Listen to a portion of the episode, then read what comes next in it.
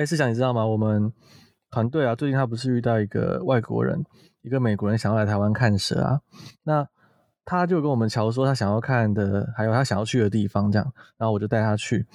啊，本来我想说他可能跟之前我们遇到的对生态有兴趣的外国朋友一样，但他只是想要私人的行程。结果你知道吗？这个人这个人超狂的，他虽然现在已经是退休人士，不过他目前已经去过六十五个国家，然后看过三百七十七种蛇。三百七十七种，超级多的。志祥，你有在记你看过几种蛇吗？我不知道我们看过台湾一半的蛇，诶，我觉得可能可能，嗯，可能少一点，可能，可能还没有。如果在都在北台湾看的话，然后一般大众跟大家讲，一般大众如果没有在接触自然，或者是偶尔会去踏踏青的，呃，平均大概是看不会超过三种蛇。很很难很难，蛇没有那么好遇到。那我自己因为我特别去找过嘛，在、嗯、台湾到处跑，我自己在台湾岛上看过四十六种。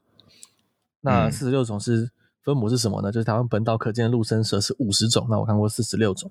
然后如果再加上海蛇三种，然后出国目前去两个国家看过四种，我的生涯是五十三种。我就我一直觉得我自己很很厉害了，就是这个数字已经很多了。但三百七十七真的是太疯狂了。然后这位美美国的朋友他说他只会在台湾待一个晚上嘛，他后续就是接连去了好几个东南亚国家，现在应该正在越南。那我们就祝他好运啊！他回程的时候他说会记得他会再经过台湾一次，那我们再听他分享。OK，哎、欸、好哎，那我们这次闲聊到这边，那我们就进入今天的新闻吧。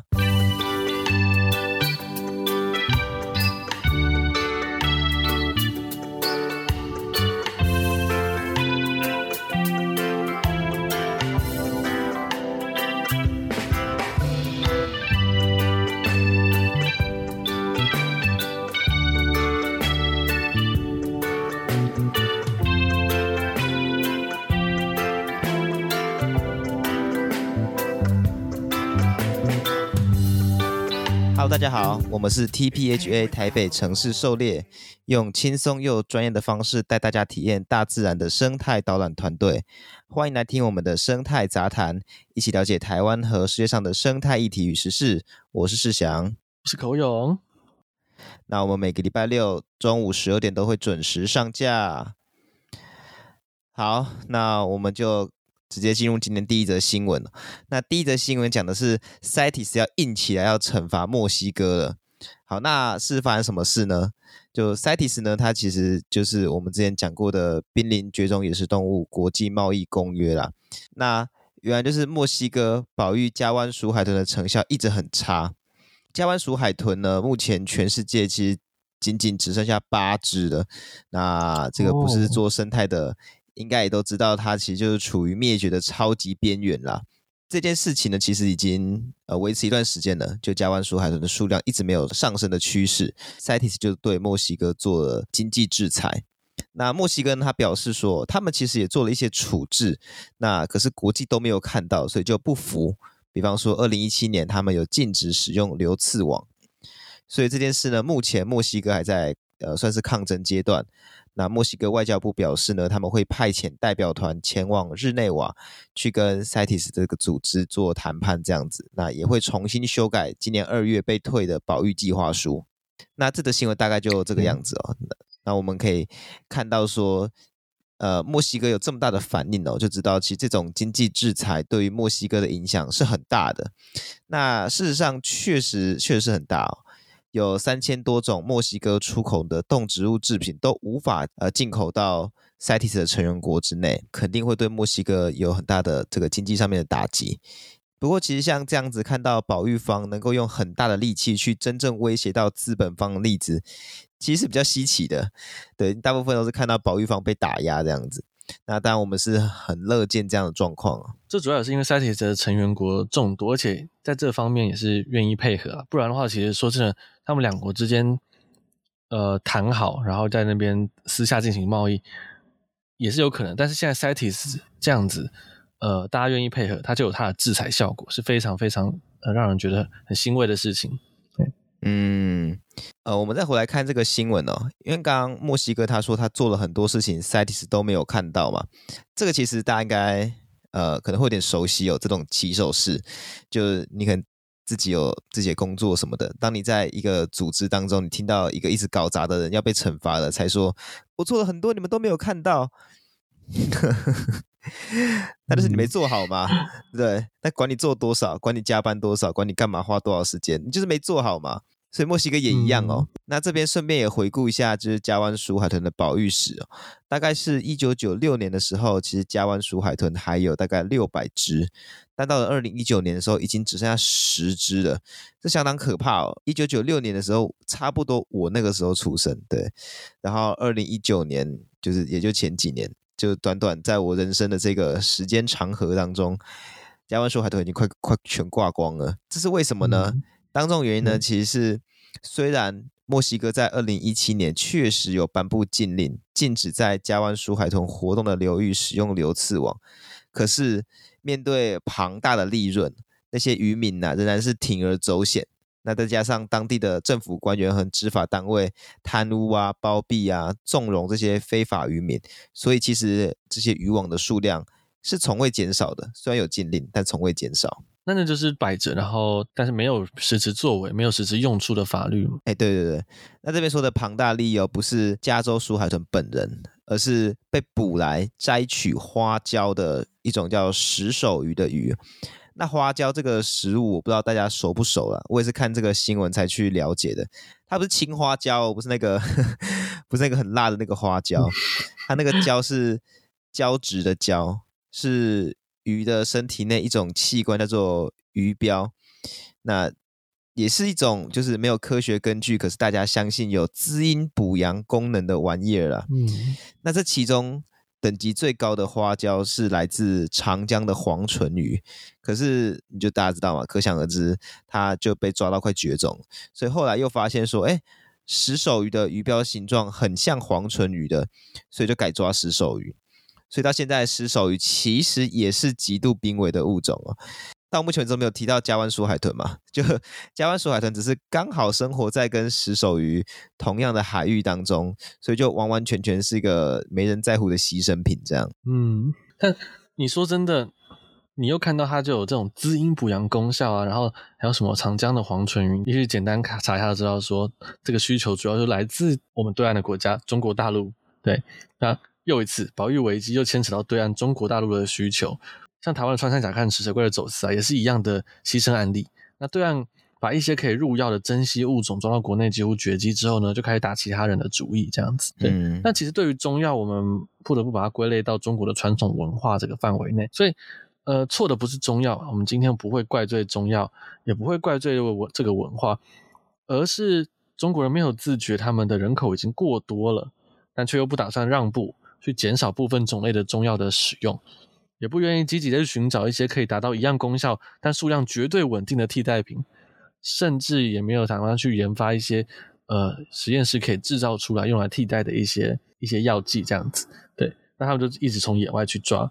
中国呢，就是因为这样就会成为近代物种灭绝事件下很大的一个推手，就像一个转盘一样，你就看到说他们国内。什么中药开始呃需求大起来，国内的那个动物快没了，你就开始紧张。我们国内有了类似的动物，你就要开始冒冷汗，他们过来抓。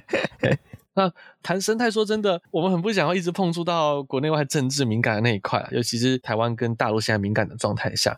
但是当你知道自己国内许多已经数量很少的动物族群，它竟然还持续受到对岸觊觎的时候，有时候你就不得不发声了，讲一些让大家能够敏感度提高一点的话。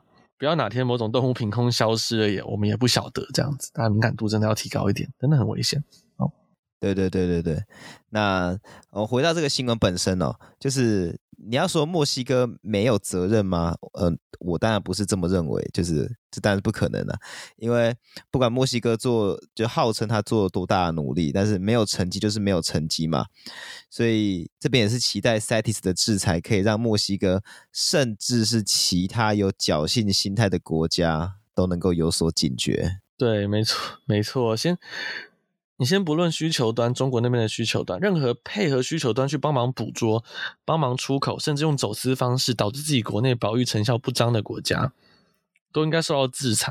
中国在这边其实就作用一个漏洞，就是他们抓死手鱼，其实说真的，影响到加湾鼠海豚，导致于墨西哥受到制裁。可是重点这次的主角是针对呃加湾鼠海豚，所以中国在这个事件上是完全不会受到制裁的。那我是觉得，如果他们没有连中国一起去特别去警告或制裁的话，鼠海豚的问题是不会解决了。这样子，因为他们的需求实在太大。嗯、好，那、哦、呃这个新闻就差不多报到这个地方。那我们就继续期待后续，因为这个墨西哥也是要去跟 CITES 做谈判嘛。好，那我们就进到我们的下一则新闻。那下一则新闻，我们回到国内哦，就是我们呐、啊，我们昆虫系上杨恩成教授和他的团队开发出了无蜂王授粉的技术。这则新闻哦，那这个技术呢，将会大幅降低农夫在授粉上面的成本。这边说明一下哦，就是蜜蜂会授粉这件事情，大家应该是知道的。但呃，现在世界上蜜蜂越来越少嘛，所以自然的授粉率会大幅下降。那就变成是农民呢，要自己想办法让自己的这个所种植的花果啊、蔬菜啊，就是能够好好的授粉。呃，一个想法就是，呃，自己人工授粉嘛，那这个只是比较比较累人的。对，那另外一个呢，就是让多一点的蜜蜂让自己田里面在飞。那怎么增加蜜蜂呢？其实最直接的办法就是农民直接去找蜂农来帮忙。可是。它其实有些问题，就是农民必须要依靠这个蜂农嘛。那其中一个问题就是，大概三到五月的时候是瓜果类授粉的这个季节，但同样呢，这个也是蜂农要放蜂去采这个龙眼蜜跟荔枝蜜的时候，所以他们没空，所以变成是农民要去配合蜂农，那这就麻烦嘛。那有些农民可能会想说，好，那我自己养蜂好了。不过养蜂当然是一门专业的，它是需要非常高的学习成本跟经营上面的成本。好比说有一些装备啊，那个蜂箱啊、防蜂衣啊，然后还要避免蜜蜂因为各种原因死掉啊，被虎头蜂攻击啊，被有一种很常寄生在这个蜂巢里面的螨类寄生啊等等的。我第一次知道蜜蜂会怕螨，哦，好酷哦，这是这个一门专业。蟹螨呐，蟹螨，哦，蟹螨。嗯，对，嗯，那呃，这个有之后哎要介绍吗？我想一下啊，嗯，那算之后有机会介绍好。之后我们如果有一有开一集再讨论一下关于 CCD，也就是蜂巢溶解症相关的这个蜜蜂遇到数量减少的问题的时候，我们再把这个蟹螨拿出来讨论。所以就变成是很辛苦，如果自己养蜂的话。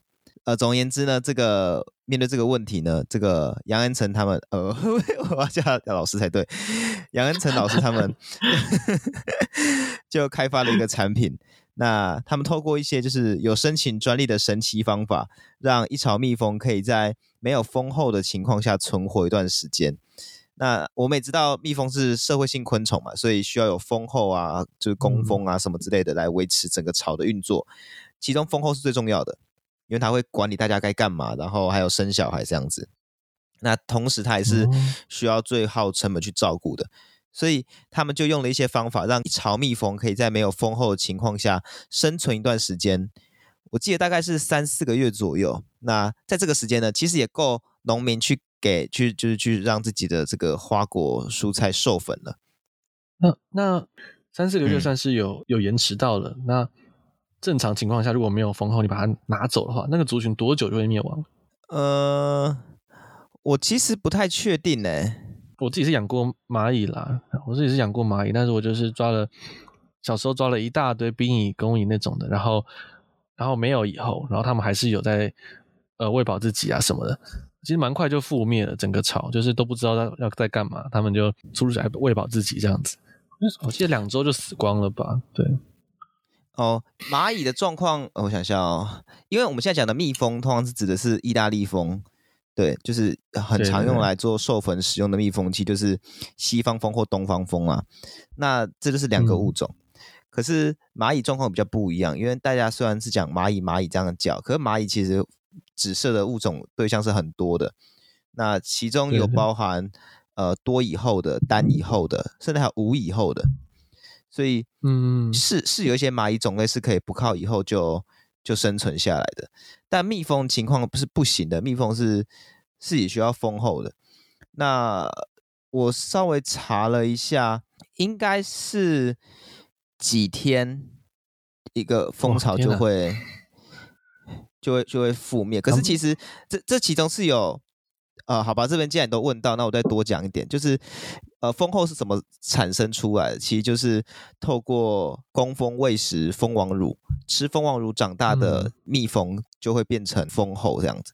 所以这边讲的神奇神奇方法，并不只是让一个蜂巢在没有蜂后的情况下能够继续维持运作下去，也包含它不会让蜜蜂自己主动去产生新的蜂后哦。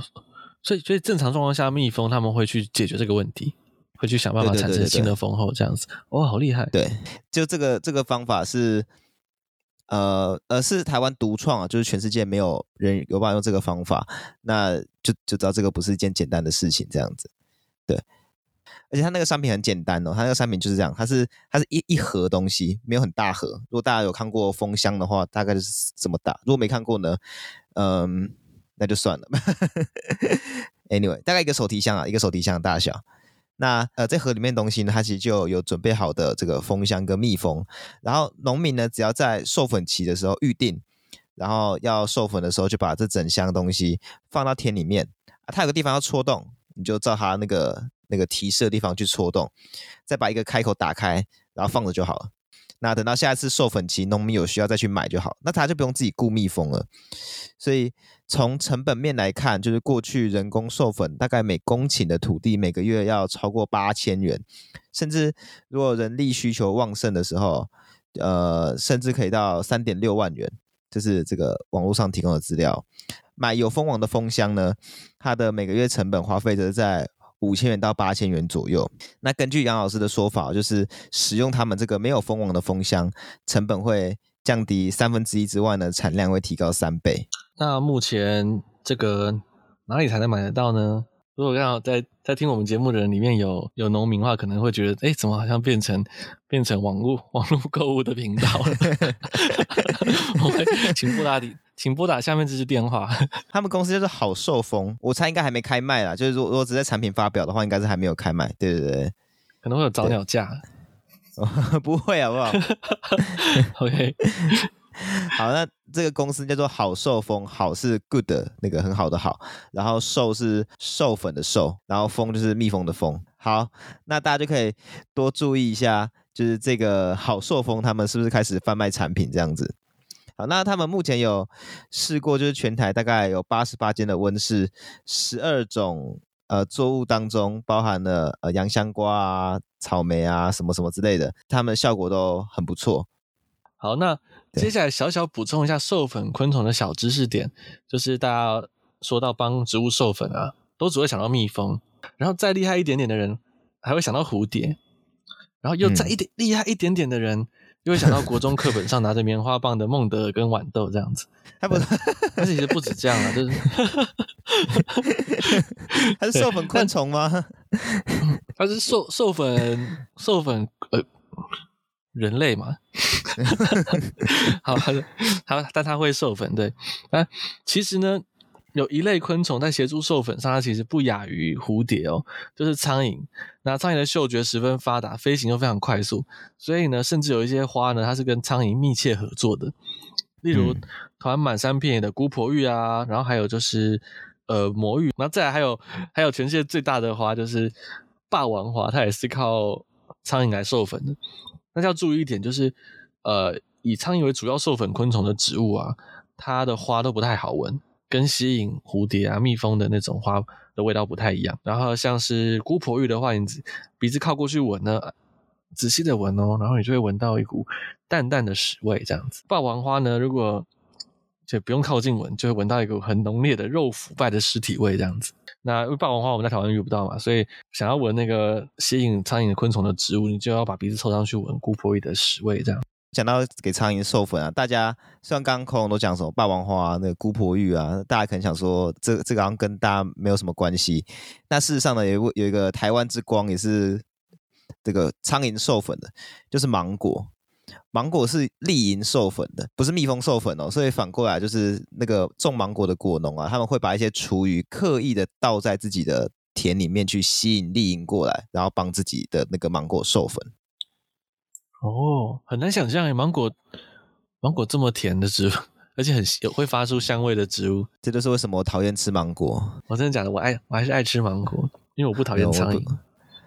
不是这个原因，没有，其实不是这个原因，我只单纯不喜欢吃芒果而已。哦、oh,，OK，好，但是我们刚刚又讨论到了，好，那现在大家觉得自己又更厉害一点，又知道苍蝇也是授粉昆虫，但是授粉这件事也绝对不是这三类昆虫的专利啊，像是一些甲虫啊、春象啊，都会帮忙授粉，甚至还有蝙蝠、松鼠。那台湾的松鼠不会，但是国外有松鼠跟蝙蝠会帮忙授粉，这样。另外，我们在市面上能买到的榴莲，他们在野外的时候呢，也是仰赖蝙蝠。呃，那不对，我它是养在蝙蝠在夜间授粉。我那天有查那个教育部国语词典，对，说要念蝙蝠。好，那如果我们听这种蜂农的话，可以好好关注这个无蜂王授粉这个新闻。那如果没有的话，就把它当做是一个台呃另另外一个台湾之光。哎，干，台湾之光这个词现在会不会有点有点 old school？也还好哎，台湾之光大家都用的很习惯，什么都什么什么都台湾之光啊，这样。好啊，那。我们这个新闻差不多到这边告个段落，那进到我们这礼拜的有趣新闻环节。一个叫做转化生物多样性基因组研究中心的组织呢，从二零二一年开始就举办了年度最佳软体动物的的投票活动。呃，二零二一年的冠军呢是长相非常炫票的这个扁传销，不是那个有人来传销找你安利你就扁他，不是，它是一种叫做有点有点像鹦鹉螺的生物，对，叫扁传销。那二零二二年呢，冠军是色彩缤纷的古巴瓜牛。那二零二三年呢，oh. 出乎意料的第一名是一点也不漂亮，也一点也不特别的智利鲍鱼，它获得了四十二趴的高票数。那它凭什么呢？大家可以上网查“智利鲍鱼”这四个字看看。出现的不会是这种这样深海游走像贝壳还是什么瓜牛一样的生物，是盘子内白嫩的鲍鱼肉。哎，对，就是智利鲍鱼呢是一种美食。嗯，那这个智利鲍鱼的提名者呢，他知道就是智利鲍鱼夺冠之后，也高兴的说：“哎，就众所皆知，智利鲍鱼并非最吸引人的软体动物。”但我猜它一定比海阔鱼好吃多了。那这个比赛的奖品呢，是他们会对这个物种做全基因组定序。对啊，其实这就是一个要促使大家多多关注软体动物的活动啦。因为软体动物门就是界门纲目科属种嘛，软体动物门那是仅次于节肢动物门的第二大门，就是物种数是第二多的，所以大家应该要多多关注。那那我们来玩个游戏好了。就是 OK，检测我们对软体动物的认知就是我们轮流讲我们认识的软体动物，那不一定要物种，就是能能够讲多少讲多少，看谁认识软体动物最多，一个人只能够想三秒。来来，对啊，呃、你先吗？你先，你先。哎，干我我我先吗？好，我先。智力包 鱼，好一、二、三，哎，你输了。等下等下，轮流讲完。哦，等下一次讲一个。哦，不是不是那个，等下再一次讲，就是不会回事，一次讲三种。不是啊，什么一次讲三种？还是三种？好，来来来，自己报一，好，好，再再数一次。好，一、二、三，套 Q。啊，你又输了。我没有延迟哎，我我我没有延迟，我延迟。哎，这个不能玩。哎干，好，我有，等等，我想一下。哦，有有延迟的话，那那我们我我我们五秒好了。好，OK。好，我我让我先。好，智利鲍鱼，一，套 Q，二，呃，蓝环章鱼，呃，红边多彩海阔鱼，呃，大西洋海海神海阔鱼，好，呃，太平洋多角海蛞蝓。哎，等下你不能查哦，我没有，我没有查，我我现在、oh. 我现在我的书桌旁边有那个有两份那个屏东海生馆出的那个书，白痴哦，不行啊！哎，我没有，我没有，好好好，我不讲，我不讲，我不讲这个上面的啊，我不讲啊，我保证，继续继续继续，好继续，呃，非洲大瓜牛，呃，章鱼，章鱼算算是吧？你刚刚讲蓝环章鱼，可以可以可以可以可以可以，好，然后呃，鱿鱼，呃。皱足蛞蝓，呃，双线蛞蝓。哦，我要我本来讲这个三蛞蝓，呃呃呃，干你娘，扁传销。呃，那 阿猴瓜牛，阿猴瓜牛，阿猴蜗，台湾文蛤。哦，还有台湾草包瓜牛。这这个没有开玩笑，真的有这个瓜牛。我之前我之前 查，先查到，斯文豪是大瓜牛啊，斯文豪是长瓜牛，白高腰瓜牛，一蓝雨光泽瓜牛，青山瓜牛，一、呃、二、三、四、五，呃，小卷。大黄鱿鱼，你说大王鱿鱼吗？对，大王鱿鱼。枪乌贼，呃，花枝，呃，干好了，我输了。哎，干我，欸、我我我，我已经差点要，我我已经差点要讲到鹦鹦鹉螺跟菊石了。你要把我倒数，我不知道我那个时间到到了没。哦、oh,，OK。我刚本来想讲福寿螺，可是我不确定我时间到了没有，算了，差不多了。其实其实差不多，如果没有没有时间限制，应该会讲讲不完，超级多种。而且大家知道，聪明的聪明的头足类生物其实也是软体动物这样子。我刚差点被骗呢、呃，我我我有两份那个书套是海生馆的，然后一个是海阔鱼，一个是海参。我差点把海参讲出来、呃，海参不是软体动物，虽然它很软，它超软的。他们是棘皮动物了。好，那个没有，我我刚才有在那个那个里面当中穿插了一个另外一个台湾最近的有趣小新闻，有注意到吗？嗯、有台湾文革。哎，对对对对，台湾最近新发表了一个呃新物种，台湾的新的原生种叫台湾文革。然后大家以前可能会念文革啊。或文蛤，可是那个字其实，呃，教育部国语词典是说念念革，所以这是台湾文革，这个很敏感的词。要讲大陆文革就是不同的事情。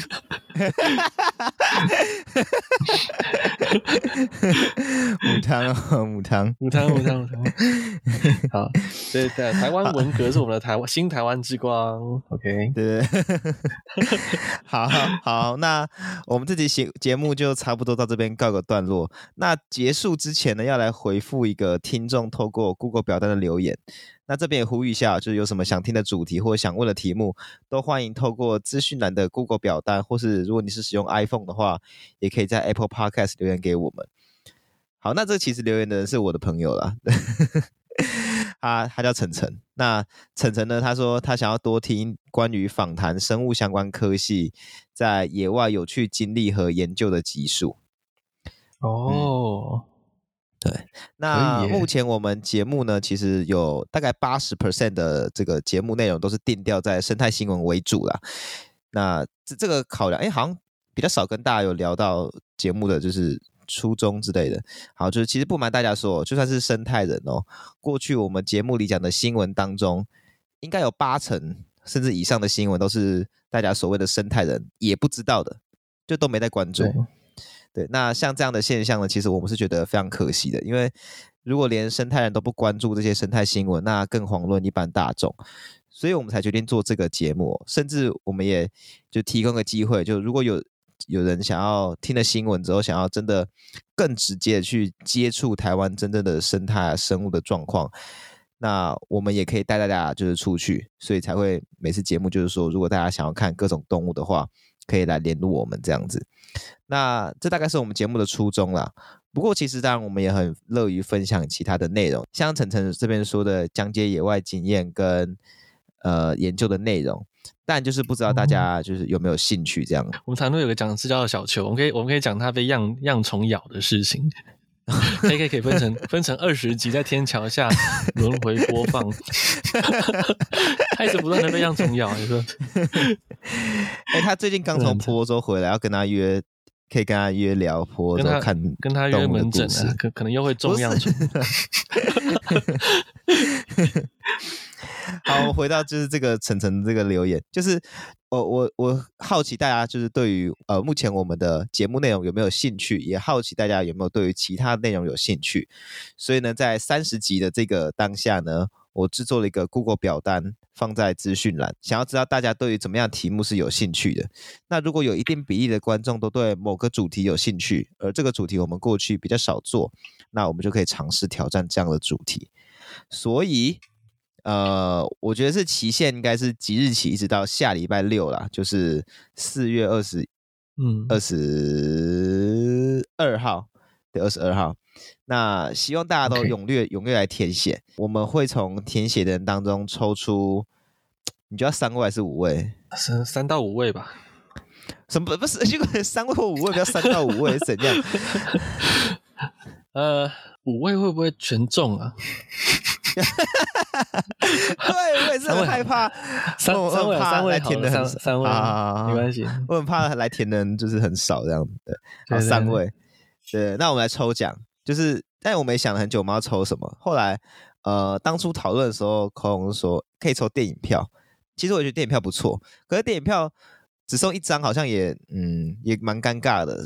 就送两张，好像因为就是就大家送自己去看电影，那个感觉孤独指数超高的。嗯，我是想说可以送书啦。我我最想到想到要送的书是一本叫做。物种辨识技巧大解密是我最近也不算最近啊，呃，前几个月读的，是蛮赞的。它里面讨论这个情境是这样子，就是大家如果有曾经尝试要去查某个物种叫什么的经验，可能有体验过这件事情的。就比方说，你问某人说：“哎，请问这是什么什么动物？”他可能回答说：“哦，这是斯文豪氏赤蛙。”然后就说：“哇，哎，怎么看呐？什么特征可以去分辨？”他就会说：“哦，它的这个气质啊。嗯”大概怎样怎样怎样，比较长啊，还是比较瘦啊，什么之类的。